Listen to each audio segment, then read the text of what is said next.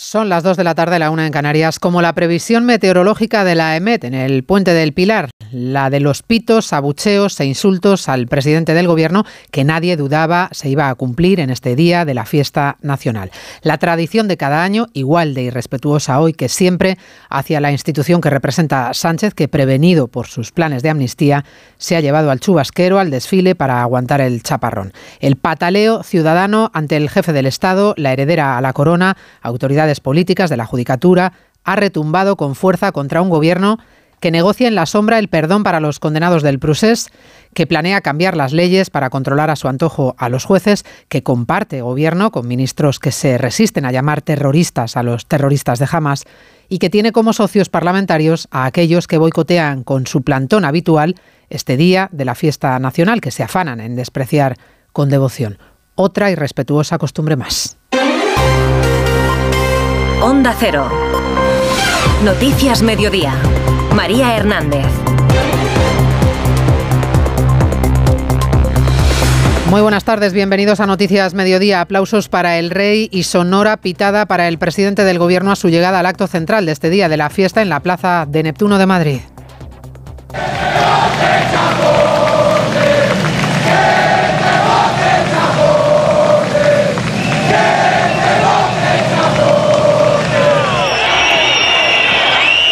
Gritos de a prisión Puigdemont o que te vote Chapote. No es el Partido Popular el que ha convertido este 12 de octubre en la fiesta del insulto, como dice el gobierno, son ciudadanos que se sienten insultados con el precio que Sánchez pagará para ser investido de nuevo presidente. Se lo ha recordado el líder Feijo. Señor Sánchez, cuando intenta culpabilizar a los demás de su propia responsabilidad, se está comportando también, en mi opinión, de una forma poco institucional. Si lo que pretende es respetar las instituciones, debería respetar el primer partido de España y no culpabilizarle de algo que no tiene ninguna responsabilidad. El ruidoso feo a Sánchez en el acto institucional del desfile militar que han presidido los reyes, con protagonismo especial para la princesa Leonor, que ha lucido uniforme militar de gala en la tribuna de autoridades y de estreno también en la recepción en el Palacio Real a los más de 2.000 invitados que continúa a esta hora.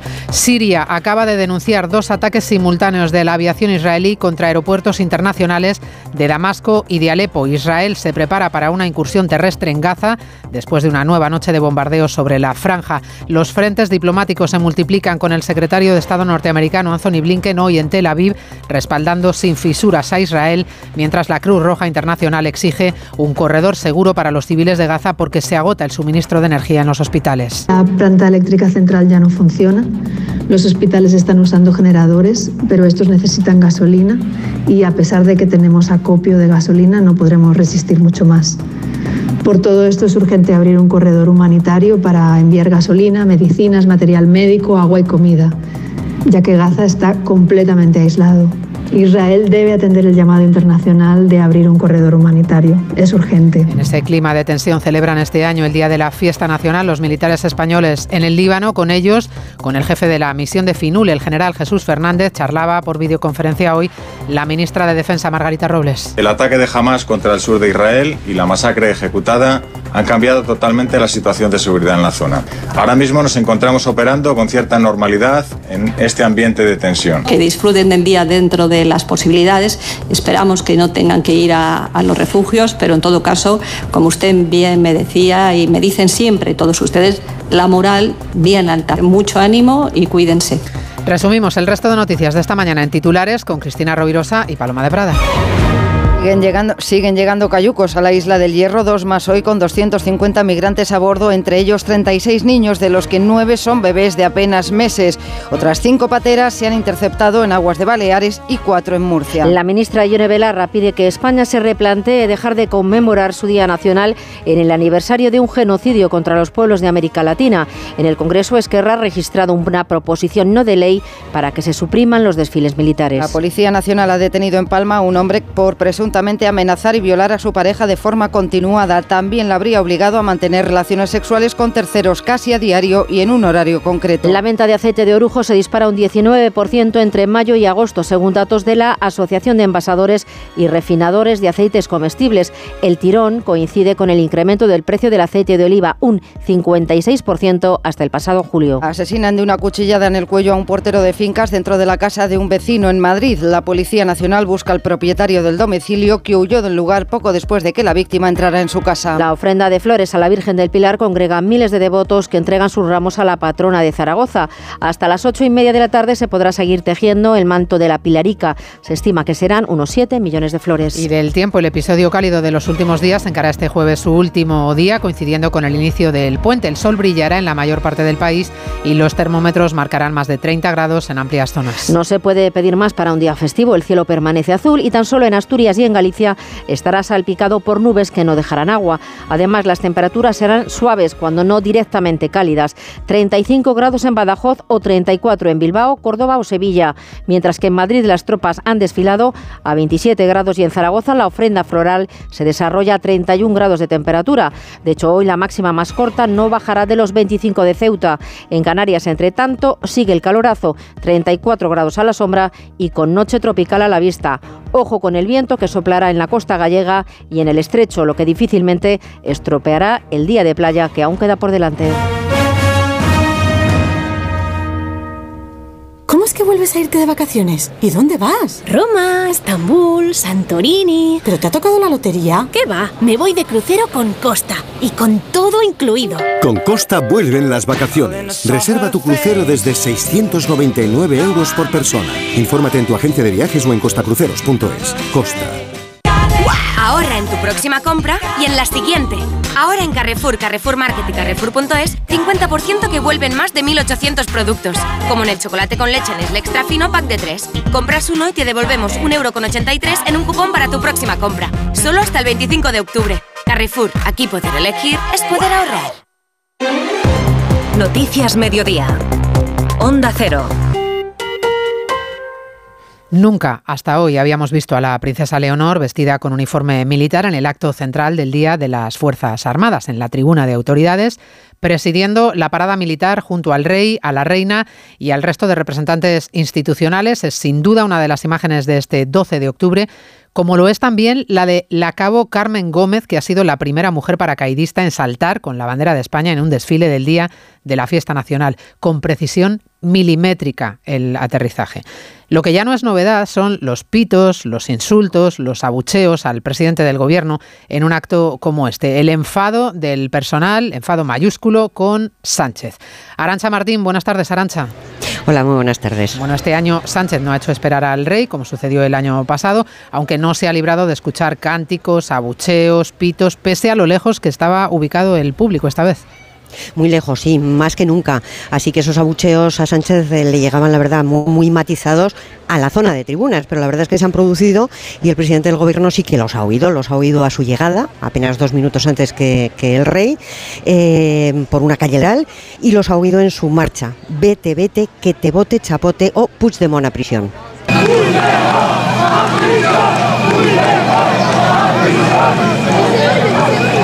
contado con los vítores y aplausos a los reyes, ha contrastado, digo, esos, esos gritos contra Sánchez con los vítores y aplausos a los reyes, don Felipe con uniforme de capitán general del aire, doña Leticia con vestido estampado vaporoso en azul y, y la princesa Leonor también muy aplaudida, uniforme de gala de dama cadete de tierra de segundo año que ha seguido el desfile a pie, como el rey desde la tribuna, y que junto a él, junto al rey, ha participado en el homenaje a los caídos. Destacan los expertos el porte y la precisión militar de sus movimientos, perfectamente sincronizada con su majestad.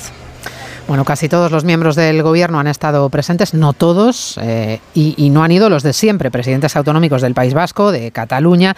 Hemos visto además, Arancha, algunas escenas un tanto incómodas. Ha hablado poco Pachi López, nos ha parecido ver con Cuca Gamarra y con Santiago Abascal, aunque estaban sentados al lado, ¿no? Abascal a la derecha, Gamarra a la izquierda de López. Poca conversación, sí, y eso que han sido los primeros en llegar, casi eh, encargados de recibir eh, a los propios, cada uno a los suyos. Más animada la conversación entre presidentes autonómicos, pero bueno, más animada sobre todo también cada uno con los de su partido, también es verdad. Los nueve del PP, los tres del PSOE. Una vez que ha comenzado el desfile todo ha sido, hombre, pues mucho más fluido, porque la atención estaba puesta en los cerca de 4.200 militares que han participado con casi 90 aeronaves y 150 vehículos terrestres, aplaudidos y vitoreados por los miles de ciudadanos, miles apostados en ambos lados de, de la calle, aunque desde la tribuna real la verdad es que casi no se ha oído porque el cordón de seguridad estaba también para esto demasiado lejos. Bueno, los ausentes, entre ellos, en efecto, como comentábamos, el presidente de la Generalitat, de Esquerra Republicana, Pera Aragonés, ha elegido su grupo, Esquerra, precisamente este día, para registrar una proposición no de ley sobre la supresión de desfiles militares. Quiere que se debata en el Pleno del Congreso suprimir los desfiles y cualquier exhibición militar y recortar el presupuesto del Ministerio de Defensa. Leonor ha sido protagonista en el desfile, se lo acabamos de contar, y también lo está siendo ahora mismo, a esta hora, en la recepción posterior que tiene lugar en el Palacio Real de Madrid. Recepción con 2.000 invitados. Es la primera vez que la princesa participa en el Besamanos y en los corrillos. Francisco Paniagua, buenas tardes, Paco. Hola. Le toca a la princesa.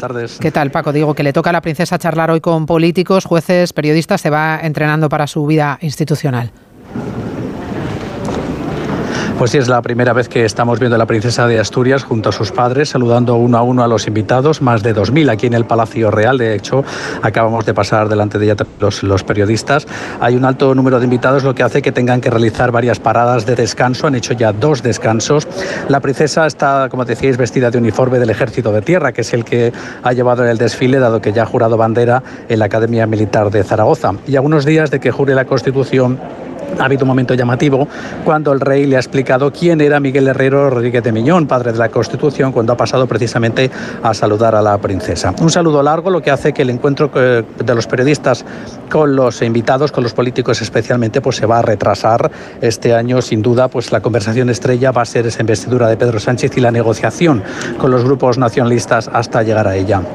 Está aquí también el, Palacio todo el gobierno, el presidente del Partido Popular Alberto Núñez Feijóo y el, el, presidente también de Vox Santiago Abascal y se han detenido los reyes a hablar unos instantes con la embajadora de Israel a quienes hemos visto dar detalles de cómo está la situación en este país atacado por eh, los terroristas de Hamas.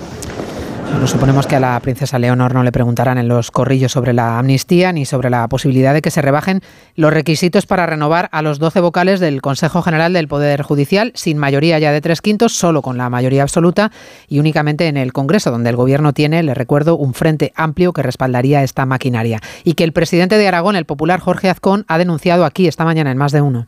Dejaría al Senado fuera de juego. Lo que, lo que quieren es cambiar las reglas de la democracia. Y las democracias liberales tienen pocas reglas que sean eh, básicas. El imperio de la ley, el Estado de Derecho, la separación de poderes es una de ellas. ¿no? Y esto va directamente contra las reglas básicas de lo que es una democracia. Querer utilizar el poder judicial para tu interés de partido, para tu interés como presidente del gobierno, para tu interés eh, eh, como gobierno. Directamente atacar los principios básicos de lo que es nuestra democracia. Son las 2 y 13 minutos, la 1 y 13 en Canarias. Lo último en el conflicto entre Israel y Hamas es la denuncia que acaba de hacer Siria, que asegura que la aviación israelí ha lanzado dos ataques simultáneos contra los aeropuertos de Damasco y de Alepo, información que está difundiendo la televisión del país. Israel cifra en más de 1.300 los muertos por los ataques de Hamas 200 militares y el resto civiles, y ha comunicado ya a las familias la identidad de 97 rehenes en manos de Hamas. Esta madrugada ha continuado con los bombardeos a gran escala sobre Gaza que sigue sin luz y sin electricidad. Y última, una incursión terrestre, ahora que tiene el control de la frontera, donde ha desplegado a miles de soldados, y ahora que Netanyahu tiene también el respaldo de un gobierno de concentración nacional. Vamos con la última hora desde Jerusalén con la crónica de nuestra corresponsal Hanna Beris. Buenas tardes. En efecto, por un lado está la concentración de tropas junto a la frontera con Gaza. Son ya más de 360 mil, al parecer, los reservistas movilizados, aunque no todos han sido enviados a la frontera sur junto a Gaza. Hay una parte también, y evidentemente no se revelan los números exactos en la frontera norte, porque se mira a Hezbollah y a la posibilidad que ose, dicen los israelíes, atacar desde el norte, desde Líbano, territorio israelí. La incursión terrestre no se ha dado evidentemente como algo seguro ni se ha anunciado. Eh, cabe suponer que no se anunciará hasta que comience, si es que se toma la decisión. La percepción en general es que sin la incursión terrestre no se podrá lograr el objetivo de terminar totalmente con Hamas, sino solamente de debilitar seriamente su infraestructura. Mientras tanto, ambos lados de la frontera entre Israel y Gaza, sensación plena de guerra, por supuesto, muertos y heridos, grandes complicaciones. Les recuerdo esa denuncia de Siria que les comentaba hace un momento. Asegura a Siria que la aviación de Israel ha lanzado dos ataques simultáneos contra los aeropuertos de Damasco y de Alepo, una información que está difundiendo la televisión del país, la televisión siria. Naciones Unidas ha actualizado hoy la cifra de desplazados internos en la franja de Gaza. Ya son casi 340.000 las personas que han abandonado sus hogares y que deambulan literalmente por las calles sin luz, sin electricidad, según cuentan los pocos trabajadores humanitarios que todavía permanecen en Gaza y que alertan también de que los hospitales se quedan sin suministros y pueden convertirse pronto en morgues. Asunción Salvador. Sí, María, son muy gráficas las imágenes que nos están llegando desde el hospital de Al-Shifa en la ciudad de Gaza. Se ven grupos de personas malheridas, sentadas o tumbadas en el suelo directamente. Ahí es donde les están inyectando o proporcionando los tratamientos porque no hay camas ni camillas. Es cuestión de horas también que se agote la luz de los generadores a los que algunos hospitales han conectado incubadoras de los recién nacidos, las máquinas de oxígeno o las de diálisis. Cada minuto que pasa sin que entre la ayuda humanitaria es un minuto menos hacia una muerte segura y mientras tanto Siguen llegando heridos entre los gritos de sus familias. Pese a lo desesperado de la situación, el paso de Rafah que conecta la franja con Egipto sigue bloqueado. El gobierno egipcio, que no es partidario de una salida masiva hacia su territorio, dice ahora que ellos sí aceptan rehabilitarlo, pero que es jamás la que no quiere. Una fuente de Hamas añade que eso supondría obligar al pueblo palestino a abandonar su patria e Israel advierte de que no volverá a haber agua ni electricidad en Gaza mientras la milicia terrorista no libere a los rehenes. En el plano diplomático hoy se ha producido un contacto muy relevante, una llamada entre el presidente de Irán, país aliado de Hamas, y el príncipe bin Salman, príncipe heredero de Arabia Saudí, una nación que trata de retomar su relación diplomática con Israel con un difícil equilibrio por delante. El secretario de Estado norteamericano Anthony Blinken, aterrizado además en Tel Aviv, se ha reunido con el primer ministro Netanyahu en un claro gesto de apoyo y solidaridad plena y total de Estados Unidos hacia Israel. Corresponsal en Estados Unidos, Agustín Alcalá. En su rueda de prensa conjunta, Benjamin Netanyahu ha agradecido a Estados Unidos su apoyo y ha señalado que está convencido de que Washington estará con Israel hoy, mañana y siempre. El secretario de Estado, Anthony Blinken, ha reconocido que como judío los actos cometidos por Hamas son muy personales. La lista de brutalidad, de crueldad, nos recuerda, sí, lo peor de ISIS. El asesinato de niños, cuerpos profanados, jóvenes quemados vivos, mujeres violadas. El diplomático norteamericano ha dado la bienvenida a la formación de un gobierno de unidad en Israel. Ha reiterado el mensaje de que jamás no representa a los palestinos y ha elevado a 25 la cifra de ciudadanos estadounidenses muertos en los ataques terroristas. En Bruselas, entre tanto, los ministros de Defensa de la OTAN, de la Alianza Atlántica, han condenado hoy los ataques de Hamas, han exigido la liberación inmediata de los rehenes en su poder. Se reconoce el derecho de Israel a defenderse legítimamente, aunque no todos los socios coinciden en la proporcionalidad que hay que aplicar en esa respuesta. Corresponsal comunitario, Jacobo de Regoyos. En lo que todos están de acuerdo es en el derecho de Israel a defenderse.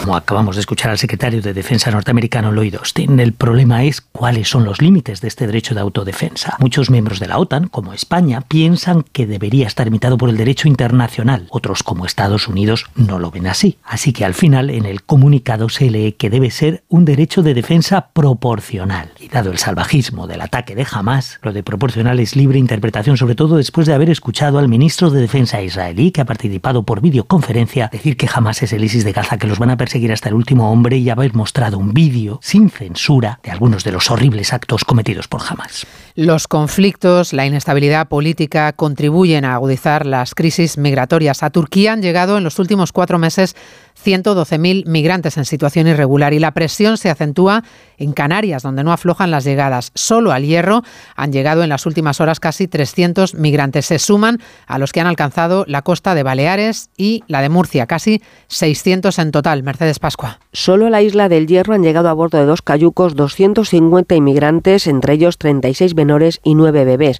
En las últimas horas, Salvamento Marítimo había avistado dos cayucos en La Gomera que han sido acompañados hasta el puerto de los cristianos en Tenerife, donde han desembarcado 153 personas. Esta madrugada, el puerto de Naus, en Lanzarote, ha recibido en una neumática 49 inmigrantes, todos adultos y entre ellos una mujer, pero la presión no solo está en Canarias, también en Baleares y en Murcia, donde han llegado una patera a Calblanque, dos a Montecenizas y otra a Portmán, con un total de 45 inmigrantes, todos de nacionalidad argelina. En las últimas horas han llegado a las costas de Baleares cinco pateras, tres a Mallorca, dos a Ibiza, en la que navegaban 69 migrantes. Además, la Guardia Civil ha interceptado en la Cabrera un bote con 13 personas de origen magrebí. A esto sumamos que anoche en Altea, Salvamento Marítimo interceptó dos pateras con 19 personas. Me encantan tus zapatillas. ¿Verdad? Pues a mí me encantan el doble. ¿El doble? Claro, porque hasta el 15 de octubre, si compras en las mejores marcas a través de Wilet, la app de Repsol, ahorras hasta un 40% del importe en saldo Wilet. Multiplica por dos tu ahorro. Por dos, esto hay que aprovecharlo.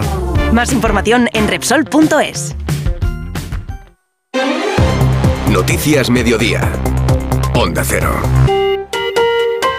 Ya se habrán dado cuenta, el puente del Pilar ha comenzado con muy buen tiempo y quien ha podido se ha escapado para disfrutar de estos últimos días antes de que empiecen a bajar las temperaturas a partir de este fin de semana. El sector turístico ha confirmado que este año la campaña de verano se ha alargado por ese buen tiempo, por esas altas temperaturas que todavía nos acompañan, hasta el punto de que han tenido que contratar a más personal porque a esta hora está casi todo lleno. Jessica de Jesús. Las reservas para estos días siguen la estela de la campaña de verano, según la Confederación Española de Agencias de Viajes, que tiene previsto un incremento de la facturación de entre el 10 y el 15%. Y aunque la las capitales europeas son la principal demanda, Roma, París, Lisboa, Londres, sigue habiendo demanda a nivel nacional a las costas e islas por la extensión del calor veraniego. José Manuel Lastra, vicepresidente ejecutivo de CEAP, celebra las previsiones. Un buen puente que reafirma la recuperación de la actividad y de la facturación de las agencias de viajes. También el turismo rural tiene buenas perspectivas. Las ocupaciones rozan el 55% de media, pero llegan, como apuntan las plataformas rurales, al 80% en puntos como Navarra o al 60% en Aragón o Cataluña. Pues para los que han tenido la suerte de marcharse de puente, hay buenas noticias porque ha bajado el precio de la gasolina hasta 1,71 euros, el gasóleo hasta 1,68. Es la consecuencia de que en octubre haya bajado el precio del petróleo a diferencia de lo que ocurrió en septiembre cuando subió. Esa subida, la de septiembre, provocó un aumento del IPC adelantado hasta el 3,5%. Mañana vamos a conocer el dato definitivo de la inflación del IPC del pasado mes de septiembre. Los precios, como ven, siguen muy altos y cada vez hay más empresas que deciden reducir el tamaño de sus productos, no así del precio, sino del producto que nos venden. Así dan la sensación de que baja el precio, pero en realidad no es así, venden menos cantidad. Esto es lo que se conoce como el fenómeno de la reduflación. Patricia Gijón. Lo habrá notado alguna vez, pagamos lo mismo, pero los envases están más vacíos. La tarrina es del mismo tamaño, pero viene menos el contenido. Los productos de limpieza también igual viene así. La bolsa de patatas, por ejemplo, que prácticamente todo es aire y el precio no solo es el mismo de siempre, sino más caro. La leche también, estoy notando que se queda un montón de hueco. Ves el precio, das por sentado que es lo mismo y te das cuenta más tarde. Es lo que se conoce como reduflación, un fenómeno legal pero poco transparente que aparece sobre todo cuando hay inflación alta. Lo explica en Onda Cero Rafael Pampillón, profesor de Economía de la Universidad CEU San Pablo. El consumidor tiene que estar atento a, a esa maniobra de reduflación, porque es una maniobra que lógicamente hace que el precio de ese envase sea el mismo, por lo tanto no sube de precio, pero la cantidad disminuya. En Onda Cero, desde la Asociación Española de Consumidores, su presidente Miguel Ruiz pide que se ataje. Se trata de esa reduflación, la inflación invisible, donde incluso en algunos países como Francia la han prohibido ya por ley y nosotros como Asociación de Consumidores pues pedimos que España habilite medidas legales para ir en ese sentido. Los expertos avisan, la reduflación corre el riesgo de afianzarse y no volver a la normalidad cuando se corrigen las tensiones de precios. La uva del Vinalopó, aparte de estar buenísima, tiene la piel muy fina. Y eso es muy importante.